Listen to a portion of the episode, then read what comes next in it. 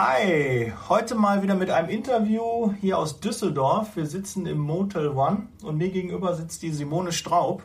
Simone Straub hat auch einen eigenen Podcast, ist eine Podcast-Kollegin, ähm, hat den Podcast der Personalberater Coach Podcast und äh, ihre Kernkompetenz liegt bei der Beratung und beim Recruiting und äh, Personalvermittlung. Und da bin ich sehr gespannt, was sie ähm, auf meine Fragen, die ich mir vorbereitet habe, so ähm, im Petto hat. Davon aber gleich mehr. Liebe Zeitarbeit, der Podcast mit Daniel Müller.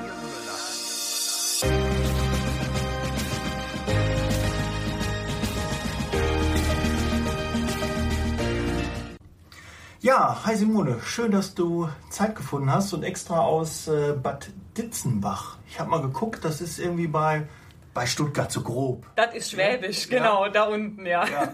Da kommst du her, ja. Äh, weil mir hat das nichts gesagt, aber Macht ähm, du bist mir extra hier angereist. fünf Jahren, zehn, ja. ja. Hm? Freut mich auf jeden Fall, dass wir jetzt äh, uns hier zusammengefunden haben und mhm. Äh, ja, ich habe dich angesprochen, weil ich äh, deinen Podcast schon seit längerem verfolge mhm. Und äh, da Berührungspunkte sehe. Zeitarbeit, Personalvermittlung, Personalberater ist schon ein ähnliches Thema. Aber vielleicht sagst du lieber mal was äh, zu deiner Kernkompetenz. Warum hast du einen Podcast gemacht? Äh, was hat dich dazu bewogen? Gut, also genau, um das nochmal ein bisschen klarer zu ziehen, was ich eigentlich mache. Also ich für mir offiziell als der Personalberater-Coach. Das heißt, ich trainiere, coache und berate ausschließlich Personalberater im weiteren Sinne. Also alle die, die festangestellt Personen vermitteln oder eben auch im, im Contracting-Umfeld. Ich bin jetzt seit 2005 in der Branche, also habe selber als Berater gearbeitet, jetzt über 50 unterschiedliche Personalberatungen auch kennengelernt und kann deswegen gerade Personalberatern und Personalvermittlern sehr, sehr ja, praxisnahe Impulse geben, wie sie einfach besser werden können. Und besser heißt für mich ein konstanter jährlicher Umsatz von 400.000 Euro und mehr im Jahr. Ähm, Berührungspunkte zur Personaldienstleistung, also zur Arbeitnehmerüberlassung, habe ich da auch, weil natürlich die Arbeitnehmerüberlasser mehr und mehr auch das Thema Personalvermittlung für sich erkennen und sagen, ja. hey, das wäre doch interessant, ja. Ähm, machen, ja. ja. genau. Also habe auch da ähm, einige Kunden in dem Bereich, die ich eben in diesem Weg ähm, dann eben auch begleite, sage ich mal, Schule trainiere. Ähm, wieso Podcast? Ja, ich weiß auch nicht. Ich habe äh, 2016 mit meinem YouTube-Kanal angefangen. Da sind mittlerweile über 60 Videos drauf und hatte irgendwie Bock aufs Format, äh, aber habe mir gedacht, na gut, du musst ja nicht alles machen, worauf du Lust hast, weil irgendwie, ne, mein Tag hat nur 24 Stunden. Und ähm, irgendwann war es dann aber so weit, dass ich gedacht habe, ich probiere das mal. Und Lustigerweise ähm, ist das besser angekommen. Also habe ich mehr Resonanz über einen Podcast als über, ähm, über YouTube. Was ich gar nicht gedacht hätte, aber es ist tatsächlich so, ja. Ja, so ein bisschen eine andere Zielgruppe ist äh, YouTube und der Podcast. Ja, auf jeden Fall. Und du kannst es einfach mehr ähm, zum Mitnehmen nutzen. Ne? Also ob du in der Bahn sitzt oder wie auch immer, du hast es dabei, die Folgen werden downgeloadet. Du musst nicht darauf angewiesen sein, dass du ständig 100% Empfang hast. Ne? Mhm. Ansonsten bricht dir ja immer YouTube ab. Und ähm, ja, es ist natürlich ein bisschen pflegeleichteres Format, dadurch, dass ich nicht immer top gestylt sein muss, wenn ich die Podcasts mache. Aber trotzdem sieht es sehr gut aus. Ich, das kann ich dir danke. sagen. Also da passt alles. Passt alles auch, auch jetzt in diesem Podcast. Auch in Ich habe die extra hübsch gemacht, ja. ja okay. Passt, ja. Genau, also das, ähm, ja, und, und, was ist der Hintergrund? Ja, ich hatte erstmal Lust drauf, aber natürlich geht es auch darum, Reichweite zu generieren, einfach Personen anzusprechen, die ich so vielleicht nicht ansprechen kann, weil klar, ich bin nur eine Person ähm, mit meinem Thema und äh, habe auch nur begrenzte Zeit. Und ja, genau. Ich hoffe, das war nicht zu lang. Nee, ja. alles gut. Also YouTube wird übrigens äh, auch, ich weiß nicht, ob dir das auch bekannt ist, zu ein Drittel ähm, auch nur per Ton konsumiert.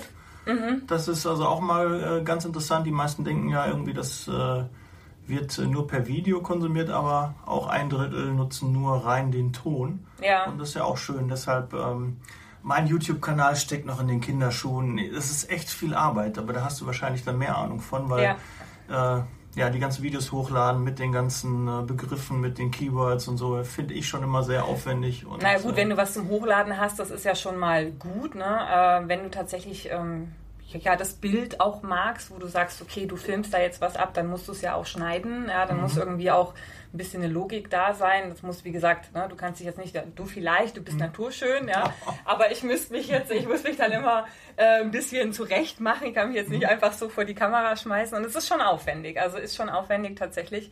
Ähm, aber ich kann das nachvollziehen, was du sagst, weil ich habe auch häufiger mal beim Autofahren ähm, einfach ähm, ja, die Videos laufen lassen aber einfach auch nur für die Tonspur. Ne? Also nicht, mhm. um mich anzugucken, um es anzugucken. Aber trotz alledem ist es irgendwie trotzdem Podcast irgendwie angenehmer.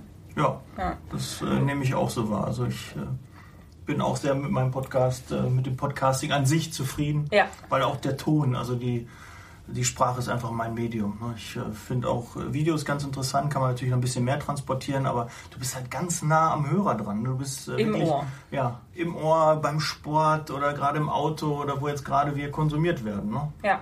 Da ja das stimmt. Also ich war immer eigentlich ein visueller Mensch, deswegen habe ich mich auch direkt zum Thema YouTube hingezogen. Mein damaliger Berater hat gesagt, ja, muss es denn unbedingt YouTube sein, weil da hängt schon ganz schön viel dran. Und ich habe schon, ja, ich habe da Lust drauf und mache ich. Also, ja. Wie heißt dein YouTube-Kanal, das du den auch mal genannt hast? Äh, ich glaube Simone, ja, Simone Straub. Einfach eingeben und da findet man. Genau, also ich bin da sowohl auf YouTube als auch Instagram, Facebook immer unter meinem Namen zu finden. Ja. Gut, dann gerne abonnieren. Ja, dann starten wir direkt mal. Ähm, Simone, warum rümpfen so viele Berater und ja, Personalvermittler die Nase, wenn sie das Wort oder das Thema Zeitarbeit hören? Wo, woran liegt das? Das kann ich dir eigentlich gar nicht genau sagen, weil ich weiß es nicht. Also ich weiß es wirklich nicht. Ich weiß, also Hashtag, ist das überhaupt so? Das würde ich erstmal in Frage stellen. Und ähm, wenn es denn so ist, dann kann es eigentlich fast nur wie so eine wie so ein Flugsamen sein, der immer weiter fliegt und weiter fliegt und irgendwo seine Pollen hinterlässt, aber keiner mehr so richtig weiß, warum tut er das eigentlich, keine Ahnung. Also hat das jetzt Sinn gemacht? Wahrscheinlich nicht, aber ähm, ich glaube, es hat sich einfach weitergetragen, irgendwo ähm, im, im im Journalismus ist ja dieses Thema immer sehr negativ ähm, auch angesprochen worden und ähm, man trägt es irgendwie so weiter, weiß aber auch gar nicht mehr unbedingt warum. Also und so kann ich mir das eigentlich nur erklären, dass viel Unwissenheit dabei ist. Viele wissen vielleicht auch gar nicht, warum es für sie anrüchig ist und ich kann es dir, ich könnte es dir auch wirklich nicht begründen, weil ich selber auch null Vorbehalte diesbezüglich habe und muss auch ehrlich sagen, ich rede da kaum mit Beratern drüber, es wird kaum thematisiert, aber wenn es mal irgendwie ein Thema ist, dann kann ich das schon nachvollziehen, dass du sagst, da scheint irgendein Vorbehalt zu bestehen. Ja, mhm. ja ist so meine Wahrnehmung. Also wenn man mit einem Berater spricht, einem Vermittler, dann distanzieren die sich immer ganz klar von Zeitarbeit und ich glaube auch die Zeitarbeit distanziert sich in gewissem Sinn von der Berater Vermittler, ja, die arbeiten mit Gutscheinen und so, aber das ist ja gar nicht das Gleiche, sondern äh, ich glaube, du arbeitest auch nicht mit Gutscheinen.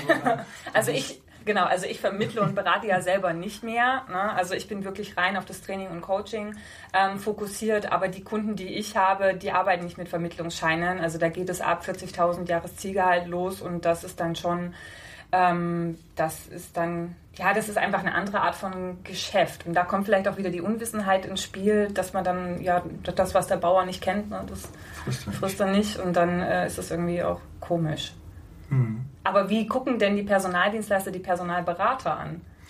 Ähm, ja, also so, so ein bisschen habe ich so das Gefühl, ähm, Zeitarbeit äh, dass die so ein bisschen umfassender ist, weil bei euch, also bei euch ist es ein bisschen doof formuliert, aber ja. bei Beratern, bei Vermittlern hört ja eigentlich die Tätigkeit dann auf, wenn derjenige in, in einem Job ist. Mhm. Und bei der Zeitarbeit wird er halt weiter betreut, weil ähm, der hat dann weiterhin Fragen, da ist Mitarbeiterführung, ähm, Mitarbeitermotivation ein, ein wichtiges Thema. Und deshalb ist man da so, denkt man, ja, okay, die haben die Vorarbeit gemacht, aber die machen nicht das, was eigentlich die meiste Arbeit macht im Nachgang.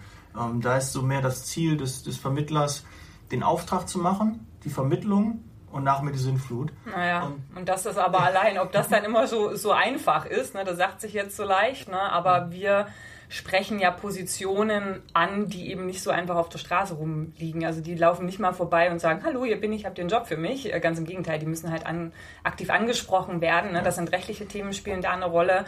Da spielt viel vertriebliche Kompetenz eine Rolle. Also da muss schon sehr viel an den Kandidaten auch äh, getan werden, damit die sich eben auch entscheiden, äh, sich zu öffnen zum einen für einen Wechsel oder aber dann tatsächlich auch den Wechsel zu tun.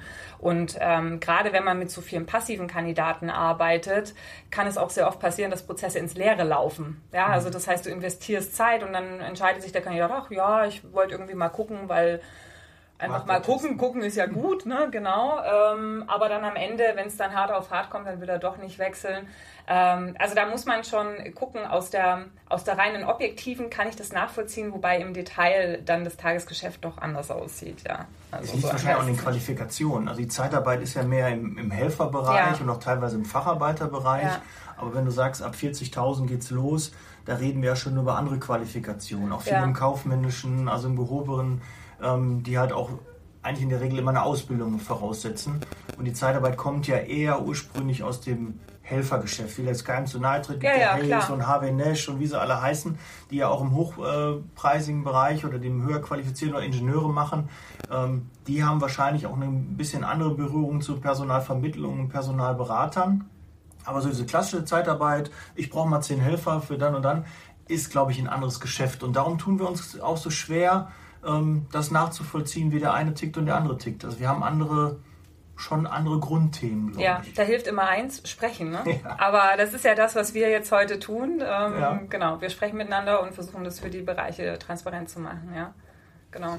Aber das ist halt auch so, diese Unwissenheit ist natürlich auch ein Grund, warum oft die Personaldienstleister den Schritt auch in die Personalvermittlung und Personalberatung unterschätzen, ja, weil sie sich im Prinzip sagen, naja, der Transfer oder dieser Prozess ist ja eigentlich fast der gleiche, nur die Vertragsform am Ende ist irgendwie anders. Und ähm, es ist dann aber doch nicht so. Also es hängt dann noch viel, viel mehr mit dran, gerade wenn man es wirklich ernsthaft betreiben möchte, da kann man dann schon einige Ressourcen liegen lassen, ja. Ich kann aus eigener Erfahrung äh, berichten, wir haben auch versucht, den, den Personalvermittlungsbereich ähm, ähm, auf eigene Beine zu stellen mhm. und äh, sind daran gescheitert. Und ähm, ich kann dir gar nicht genau sagen, woran das liegt, aber ich glaube, es ist schon ein ähm, differenziertes Geschäft, weil man, es hat, muss einen anderen Fokus haben. Also ähm, da ist es weniger, dass der Bewerber bei dir reinkommt in die Niederlassung, der bewirbt sich einfach mal, sondern ihr müsst eher glaube ich, die Berater, Vermittler müssen eher den Kandidaten suchen und aktiv ansprechen. Kann das daran liegen, dass ähm, da auch ein Unterschied ist? Also das ist definitiv ein Unterschied, aber ich sag mal, es gibt einige Gründe, warum das häufig schief läuft.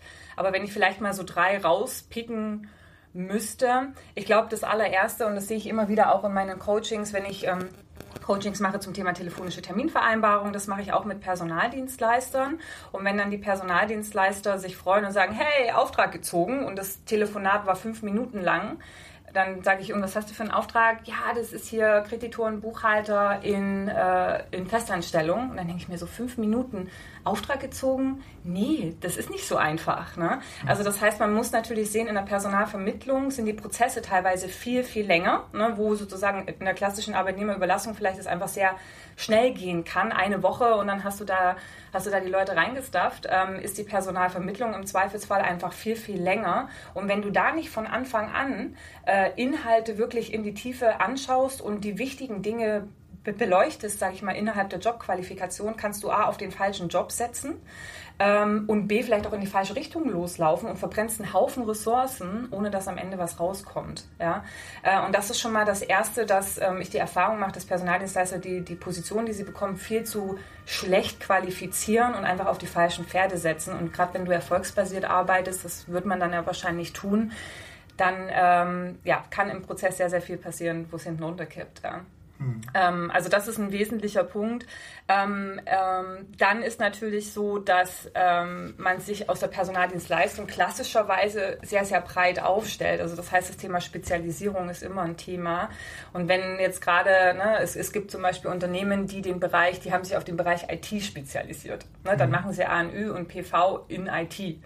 Und dann macht einer, eine, eine Person beide Vertragsformen und innerhalb die IT ist ja so wahnsinnig breit. Ne? Da gehört Infrastruktur dazu, Softwareentwicklung, Architektur, whatsoever, SAP, keine Ahnung, ja.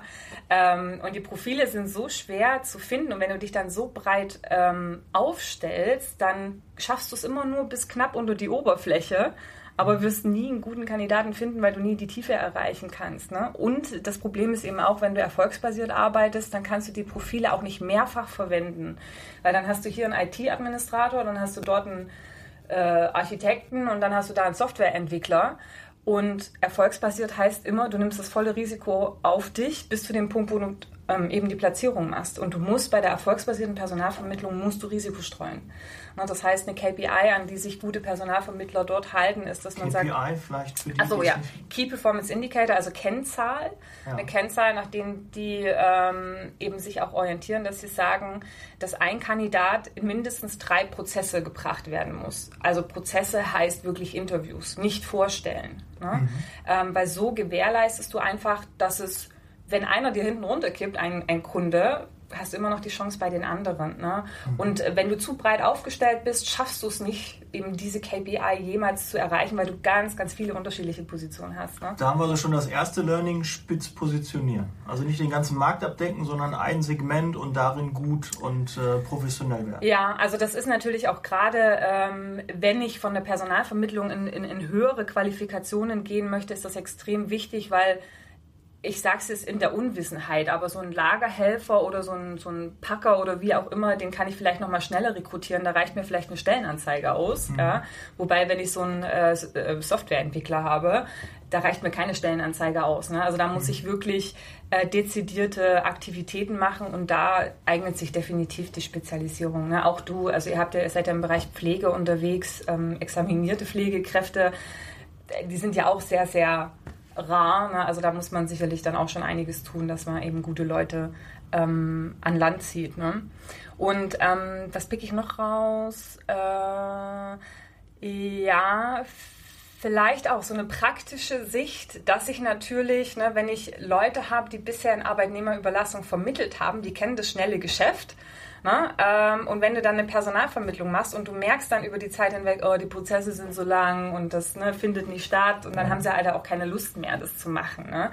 Also deswegen würde ich auch immer empfehlen, wenn man dieses Thema wirklich ernsthaft angehen möchte und nicht nur, okay, wir gucken mal so ein bisschen drauf, ähm, dass man die Bereiche einfach wirklich strikt voneinander trennt, weil die funktionieren ganz anders vom Tagesgeschäft her. Die funktionieren anders vom Sourcing, von der Kandidatenansprache, ähm, um dann auch die Typen, die dort sitzen, ja. ähm, einfach auch dafür einzustellen. Ne? Und das ist vielleicht auch nochmal ein Punkt. Also ich, ich rede mich, das ist mein Thema, ich rede mich irgendwie in Rage, aber der Punkt ist, ist eben gut. auch, was ich ganz, ganz oft observiere bei der Arbeitnehmerüberlassung. Du hast ja dieses kla äh, klassische Ausbildungsbild äh, Personaldienstleistungskaufmann.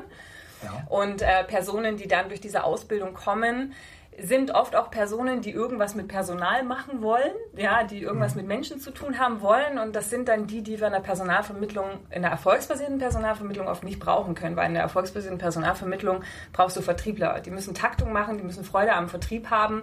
Und das observiere ich halt manchmal, dass die klassischen Personaldienstleistungskaufleute oder die ähm, eben ähm, bei euch auch in der Betreuung arbeiten etc., dass die halt nicht so wirklich gern akquirieren. Und das ist ja nur ein kleiner Anteil. Ich weiß nicht. Personaldienstleistungskaufleute, die Ausbildung gibt es noch nicht allzu lange. Ich glaube, so gut zehn Jahre irgendwie so, vielleicht ein bisschen über zehn Jahre gibt es jetzt diese Ausbildung. Aber der größte, größte Teil der Leute, die in der Personaldienstleistung arbeiten, sind eigentlich Quereinsteiger. Die haben noch nicht Personal studiert und ähm, ja, Vertrieb, äh, stimme ich dir vollkommen zu, finde ich auch für die Zeitarbeit eines der wichtigsten Faktoren, die ein Mensch mitbringen soll. Also äh, okay. der sollte nicht zum Lachen in den Keller gehen, der sollte schon mal einen Telefonhörer in die Hand nehmen können und wenn ein Kunde anruft, dann nicht irgendwie unsicher sein oder mal Angst haben, zum Kunden rauszufahren. Das geht nicht. Also das sehe ich ja. auch ganz kleiner Zeitarbeit für Tugenden an, die sehr, sehr wichtig sind. Aber da sagst du schon, das wären schon mal die Grundtugenden auch, die man für Personalvermittlung braucht auch was äh, ich feststelle, wo ich jetzt gerade uns so ein bisschen wiederfinde, also die Branche Zeitarbeit, bei uns ist eher der schnelle Abschluss wichtig, weil und auch die, die Mitarbeiter halten eher so eine Vermittlung, ähm, ist eher kontraproduktiv. Jetzt so im ersten Sinn, kleine PV geht direkt ins Ergebnis rein, also mhm. Personalvermittlung. Ähm, macht Spaß, mhm. aber wir haben ja auch Kosten. Wir haben internes Personal, wir haben die ganze Peripherie, dass alles äh, abgedeckt wird.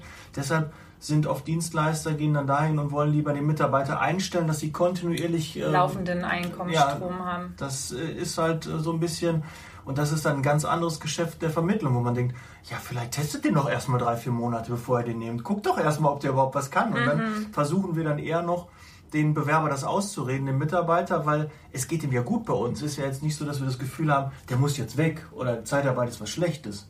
Ja, ja, ja, ähm, ja. Das ist so, ja, wir ja. haben halt zwei Optionen. Ich kann ihm halt zwei Optionen anbieten. Das einmal, ich kann dich fest einstellen ja, oder. Und dann ist er aber weg, ne? Ja, und, und dann ist er weg und dann kriege ich ihn nicht mehr. Und wenn, gut, wenn ich einen guten Job gemacht habe, dann kommt er vielleicht einmal zurück. Ja. Aber wenn ich einen sehr, sehr guten Job gemacht habe, dann habe ich ja ein super Matching. Dann habe ich einen super Kunden gefunden für einen super Mitarbeiter und dann geht da auch nichts mehr auseinander.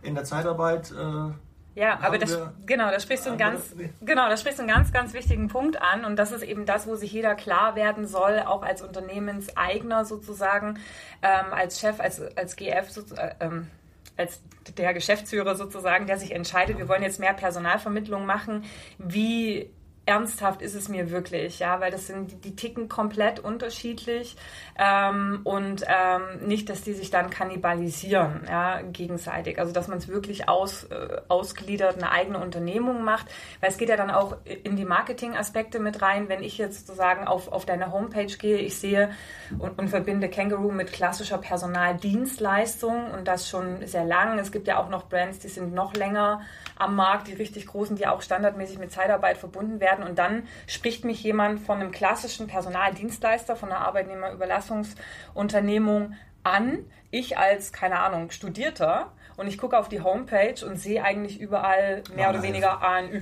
Ne? Mhm. Oder sehe dann eben genau die niedrig qualifizierten Positionen. Ja.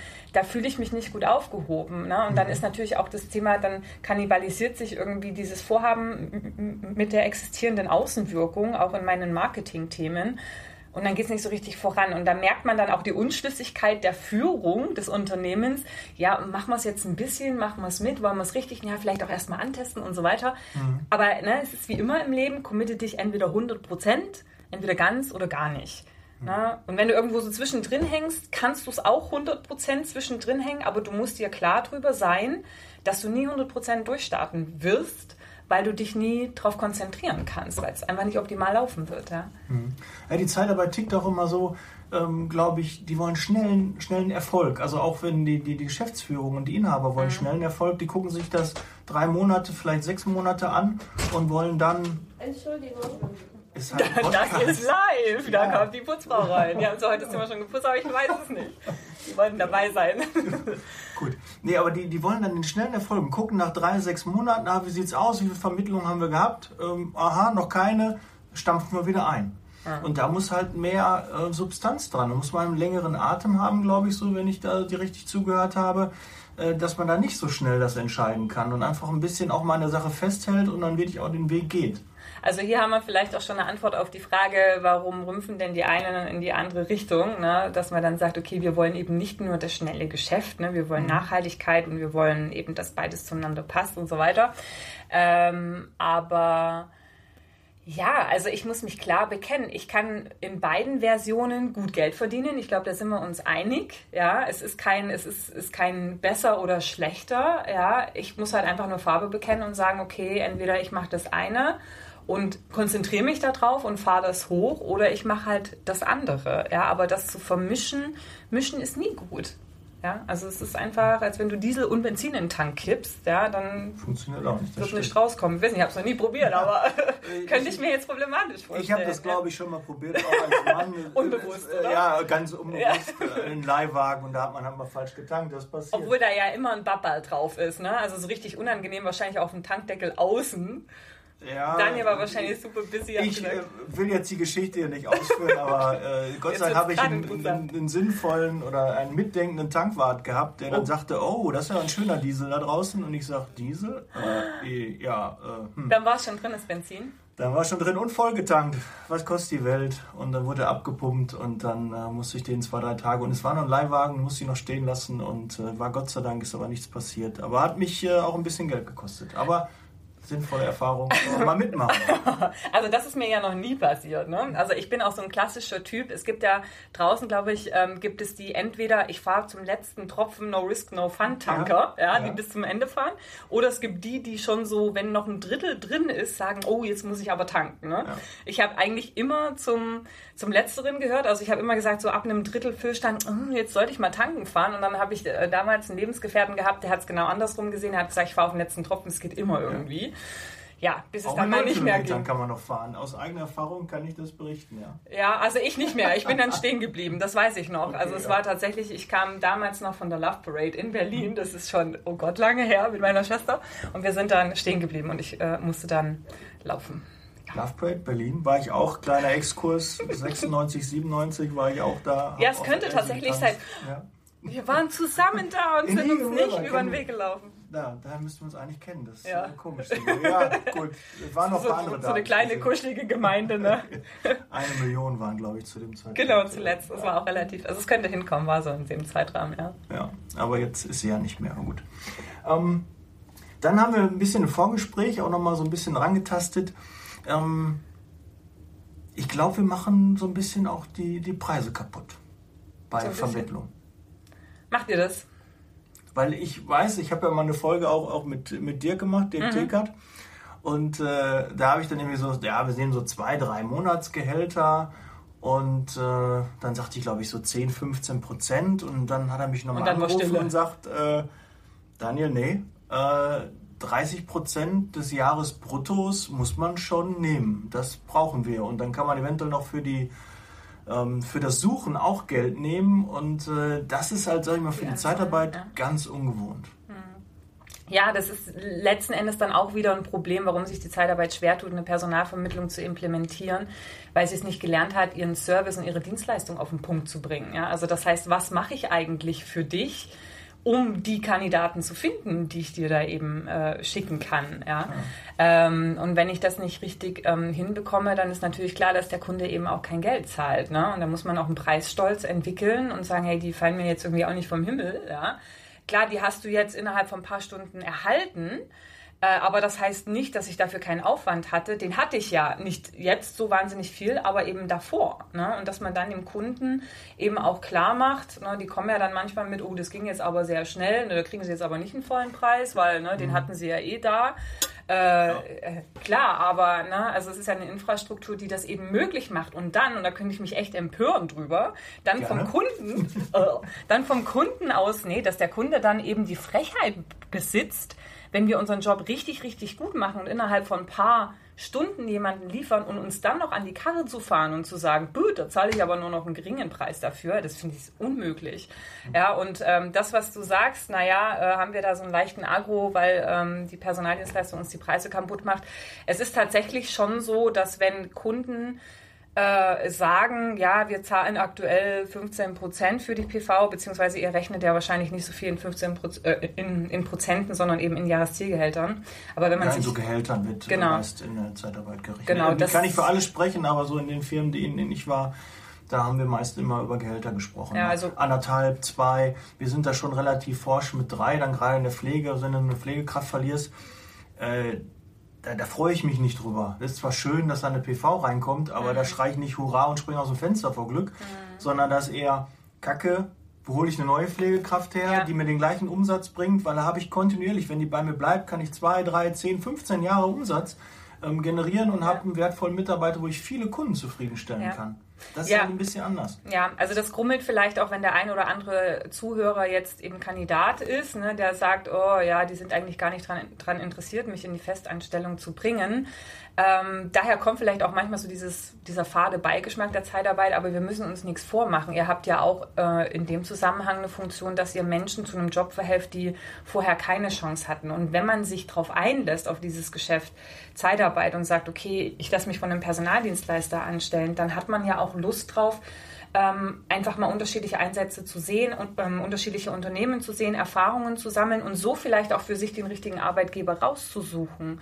Weil das ist ja auch ein großer Vorteil von der Personaldienstleistung, dass man sagt, man hat einen festen Arbeitgeber, schnuppert aber trotzdem überall mal rein. Ne? Es ist nicht so dieser klassische Jobhopper, der es in der Personalvermittlung wäre. Langweilig, ja. Genau, ne? ja, auch, auch, ähm, auch guckt man anders auf diese unterschiedlichen Erfahrungen und du kannst austesten und schauen, wo, wo taugt es dir und dann gehst du eben auch am Ende hin. Ja? Aber ich glaube, ich habe jetzt den Faden verloren, du wolltest irgendwas anderes wissen mit den Preisen. Ja, ähm, warum wir die Preise. Es ist natürlich auch so, die, die, die Preise kann man ja auch, sind ja nicht so, so fest. Also wir haben jetzt auch nicht so ein Schema, klar in den AGBs steht immer was drin. Äh, wir haben, glaube ich, auch nach so unserer Zeit können wir keine Vermittlungsprovision mhm. mehr nehmen. Aber es ist halt oft bei uns auch Vermittlung. Es war vorher Arbeitnehmerüberlassung. Mhm. Nach Monat 3, 6, 12 kommt der Kunde und sagt, ich möchte Mitarbeiter übernehmen. Und wir haben ja das Folgegeschäft dann auch noch im Sinn und wollen dann ja komm, nimmst den anderen und kannst ihn dann kostenfrei übernehmen oder für 500 Euro und äh, dann ist er weg, sei glücklich und ich ähm, kann dir nochmal andere Kandidaten vorstellen. Mhm. Das ist halt so, warum äh, das ist natürlich kontraproduktiv für euch, weil äh, ein Unterschied zu 30 Prozent und dann äh, können die vielleicht mal für umsonst oder für 500 Euro dann den Mitarbeiter übernehmen. Äh, das glaube ich ist schon eine große Diskrepanz. Ja, ich glaube jetzt, ähm, ich weiß nicht, ob dieses Temp-to-Perm-Thema da wirklich ein Thema ist, also die, ähm, sage ich mal, die Übernahme ähm, nach einem gewissen Zeitpunkt. Ähm, ich glaube, es ist tatsächlich eher auch am Anfang, wenn der Personaldienstleister angefragt wird, hey, ich würde das gerne in Personalvermittlung machen, was sind denn da die Konditionen? Ne? Also wenn die vornherein sagen, ich will keine ANÜ, sondern ich will eben PV, dann ist es natürlich schon, wenn dann die reinen Prozente nebeneinander stehen oder der Kunde sich das ausrechnet, dann denkt er sich auch, ja, hey, wo kommt denn das eigentlich her? Ja, aber da ist dann der Personalberater und Personalvermittler gefragt, wenn er gut äh, gut im Training steht, dann kann der damit eigentlich auch ganz gut umgehen. Ja, weil ähm, diesen einen, den kriegt er vielleicht vom Personaldienstleister, aber fragt dann mal den nächsten an und den nächsten und den nächsten. Dann kommt nämlich genau das ins Spiel, was du sagst. Dann hat dann nämlich der Personaldienstleister eigentlich, ja. hat eigentlich keinen Bock drauf, ja, ja genau. äh, denjenigen zu liefern. Also ja. deswegen für den One-Shot ist das sicherlich eine interessante Sache, aber wenn der Kunde dann laufende äh, Anfragen hat, dann äh, ist er wahrscheinlich mit dem Personalvermittler besser beraten. Ja. Ähm, ja. Aber trotzdem wollen wir natürlich als Personalberater sehr, sehr gern, dass die Personaldienstleister ein bisschen mehr Preisstolz haben und äh, da bitte auch äh, für ihre Preise kämpfen. Ja. Ich glaube, das Problem liegt auch daran, dass ähm, am Anfang, wenn der Auftrag gemacht wird, das nicht so thematisiert wird, wenn der Mitarbeiter benommen wird. Hm. Und der, der Dienstleister ist eher glücklich. Aha, der Disponent hat den Auftrag gemacht, der Kunde hat gesagt, ja, ich möchte den Mitarbeiter. Und dann läuft er erstmal. Ich habe jetzt mit denen den Preis ausgehandelt und jetzt läuft der ein paar Monate.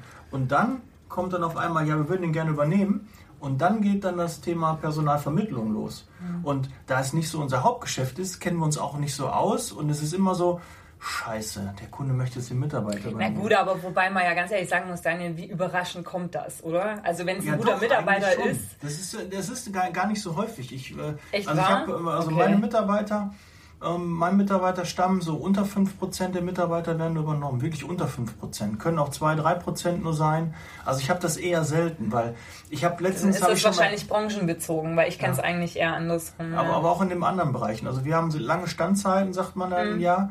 Mm. das hat auch immer was ein bisschen mit der Firma zu tun. Weil wenn der Mitarbeiter sich bei der Firma wohlfühlt, und alle Rahmenbedingungen so hat, wie er sich das wünscht, mhm. dann bleibt er auch bei der Firma. Warum sollte der dann wechseln? Na klar kann das Geld ein Thema sein, aber wenn du das auch noch, wenn du deine Mitarbeiter gut bezahlst, du gehst gut mit denen um, ist die Gefahr relativ gering, dass äh, du den Mitarbeiter verlierst. Mhm. Wir haben schon, wir haben Mitarbeiter, die sind drei, viermal schon bei uns. Ne? Die wurden dann übernommen und haben festgestellt, oh, ist doch nicht so, wie, das, wie das so ja. erzählt wurde.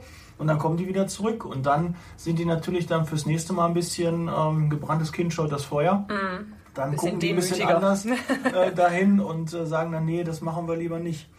Ähm, ja, das ist so ein bisschen die, die Schwierigkeit an dem ganzen Thema, dass es halt äh, nicht im Vorfeld halt thematisiert wird und wir eher überrascht sind, wenn dann so eine so eine Vermittlung dann kommt und dann heißt das auch immer Arbeit für uns. Weil da müssen wir uns hinsetzen, oh kacke, okay, du möchtest den Mitarbeiter übernehmen, müssen wir uns hinsetzen, Auftrag machen, gucken, wie lange ist der schon da gewesen, seit wann ist der da, was kann ich nehmen, was steht in den AGBs drin, oh, so wenig, ich müsste doch eigentlich mehr ändern, ich habe so viel Umsatz mit dem gemacht und jetzt bricht der mir auf einmal weg.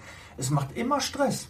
Das macht uns jedes Mal Stress und ist sehr, sehr ungeliebt, eine Personalvermittlung. Ja. Weil wir das nicht so kennen. Das ist nicht unser, unser Kerngeschäft. Ja. Okay. Na gut, man müsste halt im Vorfeld in den AGBs was entsprechendes reinformulieren und wenn es dann irgendwann überraschend kommt und noch keine Regelung dazu besteht, da muss man sich einfach ausrechnen. Und ich meine, dann geht es wieder ums Verhandeln. Und Verhandeln machen viele, die es nicht trainiert haben, die da keine Routine haben, die machen das nicht so gern. Ja? Also wenn ich ähm, Berater oft dann eben auch sehe, die Verhandlungen sehr, sehr schnell abfrühstücken, da geht es noch nicht mal zwei Minuten. Ne? Der Kunde ruft an, kann man was vom Preis machen? Der Berater sagt, was haben Sie sich denn vorgestellt? Ah! Äh, Kunde sagt, ja, pff, ja, keine Ahnung, wenn wir von 30 Prozent kommen, ja, 25 und dann okay, mach mal. Ja. Mhm. Und also dann, dann haben viele, die haben gar nicht die Lust oder haben auch da gar keine Freude dran zu verhandeln. Und, ähm, aber das hat was mit Unsicherheit, mit Routine zu tun auch. Ähm, aber wenn diese Situation kommt, ähm, warum sollte ich es nicht einfach probieren? Warum sollte ich nicht einfach reingehen und sagen, okay, wenn wir uns irgendwo bei, keine Ahnung, zwei Gehältern einigen, wäre das super, aber ich versuche es einfach mal mit drei. Ja, vielleicht nimmt es ja mein Kunde. Ähm, Runtergehen kann man immer. Hin, ja, ja, genau. Und, äh, und ähm, verhandeln ist ja auch ein Spiel. Also das heißt, es macht ja auch Spaß und es ist ja auch, selbst wenn du diese zwei im Blick hast und drei angesetzt hast und der Kunde sagt, da können wir nicht zwei machen und du eigentlich weißt, na, bei zwei ist eigentlich okay, aber warum macht man sich nicht einfach ein Spiel und sagt, oh, lieber Kunde, also da, das, also das muss ich mir jetzt echt nochmal durchkalkulieren, ja. Ob es am Ende so ist oder nicht, ist doch, ne? ist doch dahingestellt. Aber sich einfach da eine Freude draus zu machen und zu sagen, Herr Müller, jetzt aber, müssen wir jetzt aber hier mal bei der Sache bleiben. Ne? Sie mhm. fordern jetzt was von mir, das muss ich nochmal gegenzeichnen lassen, muss ich nochmal durchdenken, muss ich nochmal durchkalkulieren. Ja, oder Sie fragen mich jetzt nach einem Rabatt von, weiß ich nicht, wie viel Prozent, ja, ähm, von drei auf zwei Monatsgehälter, ist das, weiß ich nicht, 30 Prozent? Nee. Ja, ein Drittel ist es schon. Ja, ne? genau, 33,33, genau. Sie fragen mich jetzt nach einem Rabatt von 33 Prozent. Schweigefuß. Ja. Nichts sagen, ja. Aber einfach so kleine Tricks mit reinbringen, die einfach diesen Prozess des Runtergehens, weil runtergehen kann ich ja immer noch. Aber dass das einfach interessant gestaltet wird und dass ähm, ja der Gegenüber dann vielleicht sagt, ja, okay, na gut, ein Versuch war es wert, ja. Mhm. Äh, ne? Ja, ich habe auch wir geben einfach zu schnell nach, glaube ich. In meiner Karriere auch schon das ein oder andere Mal gehabt, wo der Kunde sagte, oh, so günstig habe ich gar nicht gedacht, dass ihr seid. Ne? Das, oh, und dann, shit, dann, denkt man so, ah, was habe ich liegen lassen? Was habe ich liegen lassen? Ja, das ist genauso ja, Gehaltsverhandlungen. Du sagst, ja, ich hätte gerne 3000. Der Kunde sagt, der neue Arbeitgeber sagt, ja, okay, machen wir. Mhm. Und dann denkst du auch, ah, hätte ich mal 3,5, hätte ich 4 gesagt, was hätte ich, was wäre mhm. noch möglich gewesen? Ja, es ist aber auch beim Kunden das nächste Mal, wenn der versucht zu verhandeln und du gibst zu schnell nach, dann denkt er sich genau dasselbe. Dann denkt so er, einfach, Okay. Also erstens mal, die Preise kannst du nicht als real nehmen, die du da bekommst, wenn der so mhm. schnell runtergehen kann. Äh, und B, da ist immer noch Luft. Also es ist, ne, er wird dann immer zukünftig deine Preise nicht ernst nehmen. Deswegen äh, Preisstolz finde ich wichtig. Zwei Dinge gibt es da noch. Oft in der Zeitarbeit wird ein Rahmenvertrag gemacht, großer Kunde, viele Mitarbeiter und da ist eine Personalvermittlung ähm, auch mit ausgehandelt. Und die wird sehr stiefmütterlich, weil man möchte erstmal den großen Auftrag. Ich möchte da erstmal mm. kontinuierlich mit 30, mm. 40, 50 Mitarbeitern rein. Nach der Übernahme, okay, da muss ich mich ein bisschen, da kann ich ein bisschen nachgeben, das machen wir ein bisschen kleiner. Mir ist wichtig, dass regelmäßig Umsatz reinkommt. Ja. Und dann ärgert man sich nachher, wenn dann noch einmal 10, 15 dann übernommen werden und es werden ja immer nur die Besten übernommen. Ist ja nicht so, dass er sagt, oh, toll, super, ne, den, mit den einen Arm, den, den hat er mir jetzt abgenommen. Ja, ne? genau. Der hatte nur ein Auge, aber der war super an der Maschine. Nee, mhm. äh, der, das sind immer dann die Besten. Ja, und äh, dann tut es halt wirklich weh und dann äh, ja, sinkt auch auf einmal der Umsatz und man ärgert sich, warum hat man da nichts anderes gemacht. Und das Zweite ist, Großkunden, auch wenn man keinen Rahmenvertrag hat, die Zeitarbeit macht sich immer klein. Das merke ich auch. Die sagen dann eher, bevor ich den Kunden verliere, lasse ich den lieber ziehen, den Mitarbeiter. Ich kriege ja noch einen anderen und irgendwie kriegen wir das schon hin. Hauptsache, der Kunde ist zufrieden und meldet mir nicht auf einmal alle 30 Mitarbeiter ab. Aber die gleiche Macht haben wir ja auch als Dienstleister, können auch sagen, Kunde, wenn ich dir die 30 Mitarbeiter morgen abziehe, ist mhm. bei dir auch Sense. Dann mhm. stehen die auch die Bänder. Ne, da funktioniert gar nichts, da geht kein LKW raus, da wird keiner mhm. beliefert. Aber das sag ich mal, in Grün hast du auf der Beratungsseite genauso. Ne? Da ist es äh, zwar jetzt nicht, dass du Leute abziehst direkt, aber es ist schon so, dass du eine Kernkompetenz hast, eine Person hast, ähm, die natürlich ähm, im Unternehmen was bewirken kann, die ein Problem löst. Ne? Mhm. Und ähm, da kommt sicherlich auch immer mal wieder zu, zu Situationen, wenn vielleicht in der erfolgsbasierten Personalvermittlung die Konditionen im Vorfeld nicht geklärt wurden, ne? der Prozess läuft durch und dann am Ende will man dem Kandidaten ein Angebot machen. Ja, äh, und dann kommt der Kunde aber nochmal, aber wir sollten nochmal über die Konditionen sprechen. Und du denkst so, Hä?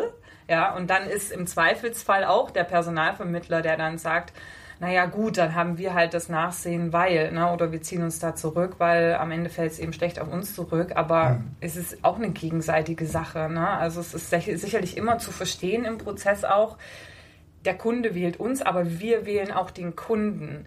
Aber diese zweite Denke, die kann ich nur haben, wenn ich auch wirklich das Gefühl habe, das zu können. Und das können die meisten nicht. Warum? Weil sie nie Flughöhe in ihrer Akquise erreichen, weil sie nie so eine gute Pipeline erreichen, dass sie tatsächlich wählen können. Mhm. Na, und da muss ich aber eigentlich hinkommen in der Akquise, dass ich sage, regelmäßig, immer auch nur ein bisschen, aber regelmäßig Akquise, um eine gute Pipeline zu haben, um immer auch noch dann sagen zu können, um dann diesen Mut zu haben, zu sagen, ja, wir verlieren 30 Mitarbeiter, aber auch du verlierst die. Ne? Mhm. Das machst du nur, wenn du dir relativ sicher bist, dass du die relativ schnell wieder unterbekommst. Ne? Also deswegen Fahnen hoch fürs Thema laufende Akquise auch, Pipeline ähm, sozusagen Arbeit, weil dann, dann kommt dieses Bewusstsein eigentlich von alleine, dass ich sage, du ganz ehrlich, pff, ist mir eigentlich egal. Wenn du mir die abmeldest, dann melde ich die halt irgendwo, dann bringe ich die anders unter. Also pff, ist mir wurscht, ja da haben wir auch wieder das nächste Learning, schaff dir Alternativen. Wenn du mehrere, wenn du mehrere Kunden hast, die deine Mitarbeiter abnehmen, dann bist du auch viel leichter und viel sicherer in, in, der Verhandlung. Ne? Genau. Dann kannst du auch mal sagen, nein. Genau. Ja, und die meisten sind eigentlich zufrieden noch. Der nimmt immer Personal, aber mit einer Alternative könnte man auch dann mal zu dem auch mal Nein sagen. Ne? Ja. Und ja. das Risiko wird ja auch gestreut. Also das beste, äh, ähm, die, die beste Akquise, die ist ja eigentlich, wenn du eigentlich nicht akquirieren müsstest da akquirieren wir am besten. Und die, die Erfahrung hat wahrscheinlich hoffentlich fast schon jeder gemacht, dass man sagt, okay, wenn die Pipeline voll ist, ich mache aber Akquise, weil ich vielleicht heute einen guten Tag habe oder wie auch immer, dann läuft die Akquise ganz anders. Und die Kunden, die sprechen auf Augenhöhe, weil wir ihnen mit Augenhöhe begegnen und weil wir auch sagen, hey, ganz ehrlich, ich muss nicht mit dir arbeiten. Also ich kann, wenn es für uns beide Sinn macht, klar, mach mal. Und wenn nicht, dann halt nicht, weil... Ja. Aber das ist eigentlich ist das die Einstellung, die ich immer brauche, dass ich sage, okay, ähm, wir gucken beide mal, können wir zusammen irgendwie was starten und wenn wir nicht zusammen starten, hey, fair enough, dann ist auch okay. Dann gehe ich halt weiter und du gehst deiner Wege und irgendwann passt vielleicht mal. Aber oft ist es so, die Pipeline ist leer, wir haben Druck, wir müssen akquirieren und das merkt der Kunde einfach. Du strahlst es aus mit jeder Pore, du musst gar nicht so viel sagen, da merkt er das schon. Es ist einfach eine Energie, die rüberkommt. Ja. Mhm.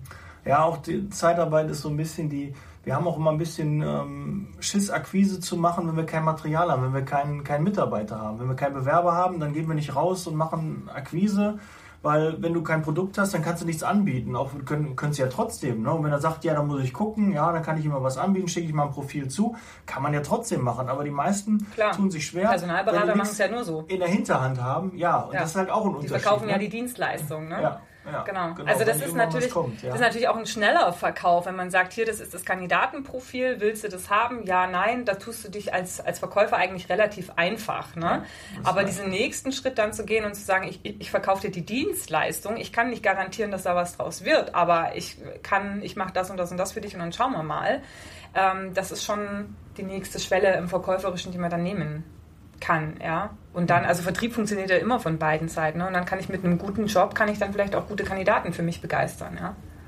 Ja, da sieht man aber doch schon, dass wir da anders arbeiten. Das ist schön. Und wir können da sicherlich auch von der Personalberatung, Vermittlung auch äh, einiges noch lernen, was wir dann noch äh, besser machen können. Doch. Ja, besser, aber genau, ich glaube, es geht einfach darum, sich immer mal wieder zu inspirieren, einfach die Blinkwinkel zu, zu erweitern und zu sagen, okay, wie kann man denn die Dinge noch sehen? Ne? Weil nach einer gewissen Zeit läuft man so sein Schema F und da kann auch der Personalberater, Personalvermittler auch was von der Zeitarbeit lernen ähm, und vice versa, ja.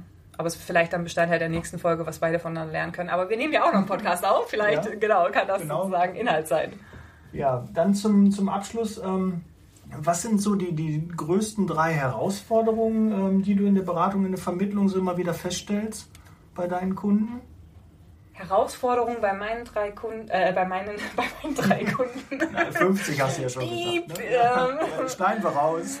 Genau. Äh, die drei Herausforderungen von Personalberatern, Personalvermittlern. Ja, also es ist, ähm, also ich glaube, in unserer Situation oder in unseren Märkten sind es oft, also wenn man jetzt gerade die Personalvermittlung anguckt, sind es natürlich oft Kandidatenmärkte. Ne, ähm, da einfach gute Kandidaten zu finden, aber das ist jetzt eigentlich so ein alter Schlapphut, ja, aber es ist nun mal eine Herausforderung. Ähm, auf der Beratungsseite finde ich ganz spannend, ähm, als Personalberater, wenn du Berater bist, hinkt manchmal so das Verkäufersein so ein bisschen hinterher. Ne? Und die Herausforderung, die Berater oft haben, ist, dass sie beraten und beraten wollen, aber dann den Sack nicht zubekommen. Ja. Ne? Ähm, das ist, glaube ich, ein ganz großes Thema, dass man einfach dieses Wechselspiel zwischen Gaspedal und Bremse, was so die Verbindlichkeit und diesen Push so ähm, hat, dass man den irgendwie nicht nicht so richtig hinbekommt. Ähm, und was auch, was viele vielleicht auch nicht so als Herausforderung wahrnehmen, wo ich aber denke, wo viele einfach auch in die richtige Richtung noch gehen müssen, ist dieses Thema Spezialisierung. Aber das ist irgendwie wie in allen Branchen. Die Menschen haben einfach Angst, sich zu fokussieren, weil sie Angst davor haben, Nein zu gewissen Dingen zu sagen. Aber es gibt einfach sehr, sehr viel, äh, es setzt einfach sehr, sehr viel Synergie und Potenzial frei, wenn ich es dann tue am Ende. Ja. Mhm. Hättest du denn jetzt noch so, so, so einen Tipp für meine Community, wenn jetzt einer sagt, wir möchten jetzt mit der Personalvermittlung starten. Klar sollten die dich anrufen, ne? das als erstes. Ja. Aber ähm, unbedingt. losgelöst davon, äh, womit sollten die starten? Gibt es ähm, so eine ideale Branche, wo es am leichten ist, ein, ein Bereich, der am, am, besten funktioniert oder wo, wo man die niedrigste Hürde nehmen muss? Ähm, du meinst jetzt, womit sollten sie starten, branchenspezifisch? Was ja, der beste Markt, in den man so, gehen kann? Wo, wo, du glaubst, äh, braucht man nicht so ein, so ein, so ein tiefes äh, Fachwissen. Also im IT-Bereich haben wir gerade schon gesprochen, da gibt es ja zigtausend Varianten.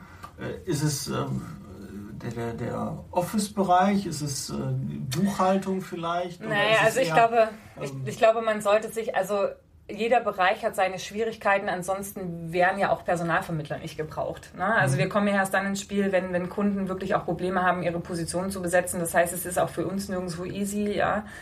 Ähm, ich glaube, man sollte einfach gucken, was kann man ideal vielleicht an das andocken, was schon da ist. Ja, also dass man das Rad nicht nochmal komplett neu erfinden muss im Sinne von neue Unternehmen aufreißen muss, neue Ansprechpartner aufreißen muss etc., dass man schnell in die Performance kommt, dass man dann einfach eben auch an vorhandenen Bereichen schon ähm, anknüpft, um eben auch ähm, schnell zu starten. Ja. Also in der Branche bleiben am besten kommt natürlich auf die Branche an. Ne, wenn ich gewerblich-technisch sozusagen äh, habe, mhm. ne, die Helfer vermittelt, äh, die, die Helfer überlasse und dann sozusagen die Vermittlung machen möchte, weiß ich nicht, ob das jetzt so ideal ist, aber genau, man kann ja gucken, äh, in welchen groben Branchen bewegen sich denn unsere Kunden aus diesem gewerblich-technischen Bereich, wo sind schon Datensätze da, lässt sich da vielleicht auch eine Grundgesamtheit herstellen und dann kann man ja sagen, okay, kann das ein Indikator sein, ähm, in diese Richtung zu gehen ähm, und da an Verhandlungsenergien anzudocken. Ja. Mhm. Aber ich glaube, es ist einfach wichtig, dass man sich, dass man das Warum klärt. Das ist auch so ein 50 Cent ins Phrasenschwein-Ding, aber ich finde einfach wichtig, dass es den, der, der, Geschäftsführung, die dies entscheiden, halt wirklich auch wichtig ist, das Thema machen zu wollen. Ja, also 100 Prozent. Weil es ist ein bisschen Investment damit verbunden, es ist mit Lernen verbunden. Ja, und viele Geschäftsführer, ich hatte äh, in der Vergangenheit mal von einem großen, großen Dienstleister in Deutschland einen, Geschäftsführer in meinem Training drin sitzen. Der ist bestimmt schon seit 30 Jahre in der Dienstleistung und ich habe mal diese Begriffe Personalvermittlung, Personalberatung auseinandergezogen, erfolgsbasierte Drittelregelung, das sind ja zwei völlig unterschiedliche Art und Weisen, das Geschäft zu machen. Und er saß da und hat gesagt, das habe ich so nie, das habe ich so nie verstanden. Aber jetzt ist es mir glasklar, das war mir nie so klar, dass es zwei vollkommen unterschiedliche Vorgehensweisen sind. Ich dachte immer, Personalberatung ist irgendwie qualitativer als Personalvermittlung und das ist es irgendwie auch. Aber ich glaube, man muss dann eben auch nochmal willens sein, sich hinzusetzen, sich zu öffnen und zu sagen, ich weiß noch nicht alles und ich lasse mir wirklich auch helfen. Ja. Ansonsten verbrenne ich unter Umständen viel Ressourcen. Mir fallen da einige Unternehmen ein, die das Thema machen wollten und immens viel Kohle verbrannt haben und am Ende auch nicht so richtig wussten, warum. Und ja. Schade eigentlich. gibt es halt auch immer die, die dann sagen, ja, habe ich doch gesagt, das hat nicht funktioniert und ist halt nicht unser Geschäft, Schuster bleibt bei deinem Leisten und diese ganzen Dinge kennt man ja halt. Die, Naja, das sind dann die, die es halt nicht richtig wollten. Ne? Deswegen wieder Ausgangspunkt, wenn du wirklich Bock drauf hast, mach dir klar, warum, damit es in den schweren Zeiten eben auch nochmal in den Kopf äh, kommen kann. Ich denke, dass das Thema absolut Zukunft hat. Personalvermittlung, Personalberatung wird es immer geben, auch wenn sich die Märkte drehen, gerade in den qualifizierten Positionen. Wir haben ja jetzt gehört, irgendwie Commerzbank hat tausende von Leuten entlassen, ja, stellt aber auch tausende von Leuten ein, leider nicht im selben Skillprofil. Die stellen, stehen halt, stellen halt ein im, im ähm, Infrastrukturbereich, Netzwerkbereich und, und, und diese ganzen Themen. Also das wird schon immer geben. Ich muss halt dann einfach nur gucken, in welche Bereiche spezialisiere ich mich. Und da muss ich ganz ehrlich sagen, da gibt es so viele Möglichkeiten, da kann ich jetzt gar keine konkrete Empfehlung machen, zu sagen, okay, das ist der heiße Scheiß, ne? fokussiert euch darauf. Ja, ähm, sondern wirklich haltet Augen und Ohren offen, denkt ein bisschen mit, guckt, äh, guckt über den Tellerrand drüber weg, ja, und nehmt einfach die Möglichkeiten wahr. Und es gehört einfach Offenheit dazu, dann nehme ich auch Trends wahr und dann kann ich mir auch vielleicht eine Spezialisierung suchen, die so es noch nicht gibt, ja, oder noch nicht so gefördert wird. Ja, ich hätte da jetzt schon Ideen. Gerade weil wir ja Pflege machen, dann würde vielleicht die Vermittlung von Ärzten Sinn machen. Man hat schon viele Krankenhäuser, Altenheime, da kann man vielleicht ein bisschen Kann man gut Syner- andocken, ja. Synergieeffekte dann, dann nutzen. Das macht äh, sicherlich Sinn. Und im Industriebereich, klar, wenn man Helfer belässt, kann man auch gucken, was die Firmen für Personal brauchen und dass man dann eher in den Bereich geht und nicht dann auf einmal, wenn man vorher keinen kaufmännischen Bereich gemacht hat, dann Personalvermittlung und dann auf einmal kaufmännisch Kaufmännisch, ja. Das ist dann vielleicht ähm, doch ein bisschen leichter, wenn man in der Branche bei seinen Kunden bleibt und dann einfach mal guckt, was brauchen die. Ja, weil du einfach nur das Verständnis erweitern musst. Ne? Der Grobbereich ist dann schon irgendwie derselbe, aber du musst dich nicht jetzt äh, ganz komplett neu in kaufmännische Abläufe einarbeiten. Und ja, also man muss ganz klar sagen, Lieschen Müller, Sachbearbeiterin, da ist halt die Frage tatsächlich, gibt dafür ein Kunde Geld aus? Ne? Will ich das tatsächlich machen? Bloß weil ich es einfacher rekrutieren kann, weil ich mich einfacher eindenken kann, heißt es aber nicht, dass das jetzt wirklich ein profitables ähm, Business sein wird. Ja. Ja, da ist eher die Denke, da gucken wir eher, ach, gibt, da gibt es Bewerber, okay, dann können wir nochmal gucken, ob wir da vermitteln. Aber da ist der Gesichtspunkt eigentlich ein anderer. Ja, super, Simone, äh, Wahnsinn. Ich äh, bin positiv, nochmal positiv überrascht nach der vorherigen Telefonat. Da ist, glaube ich, Wie, du hast nichts anderes erwartet? Du hast auch, doch, ich, äh, es ist noch besser geworden. Also ich, ja, Doch, ich glaube, da ist ganz, ganz Schön. viel ähm, dabei, was man mitnehmen kann, wo, Ja. wo man gar nicht so dran gedacht hat. Irre, finde ich, äh, finde ich klasse, wird bestimmt gut ankommen bei der Community. Simone, abschließend, wie können wir dich erreichen? Wie können meine Hörer dich erreichen? Was ist der einfachste Kontaktweg zu dir? Also eigentlich bin ich omnipräsent ähm, auf Instagram, Facebook, LinkedIn, ähm, Xing, YouTube, Podcast. Podcast ist ja dann eher eine einwegige ähm, äh, Kommunikation, aber einfach Simone Straub eingeben und den Kanal auswählen, der euch am besten liegt. Ja. Ich verlinke auch nochmal in den Show Notes. Mhm. Ähm, aber so einen präferierten Instagram, Facebook oder ist es doch lieber E-Mail. E-Mail? Klassisch, okay. Ja. Dann deine E-Mail-Adresse äh, zum Aufschreiben. Ähm, hello. Ja. Hello at simonestraub.com. Aha, gut. Ja, dann danke ich dir, wünsche dir weiterhin viel Erfolg. Äh, Bin gespannt, was wir gleich Danke, in dem, dir auch. In dem äh, Interview, was du da mit mir führst, ähm, dann so rausbekommen, was du so aus mir rauskitzeln kannst. Mhm. Und ähm, dann hören wir uns nächste Woche. Setz Leasing Baby. Ich bin raus. Bis nächste Woche. Ciao. Ciao.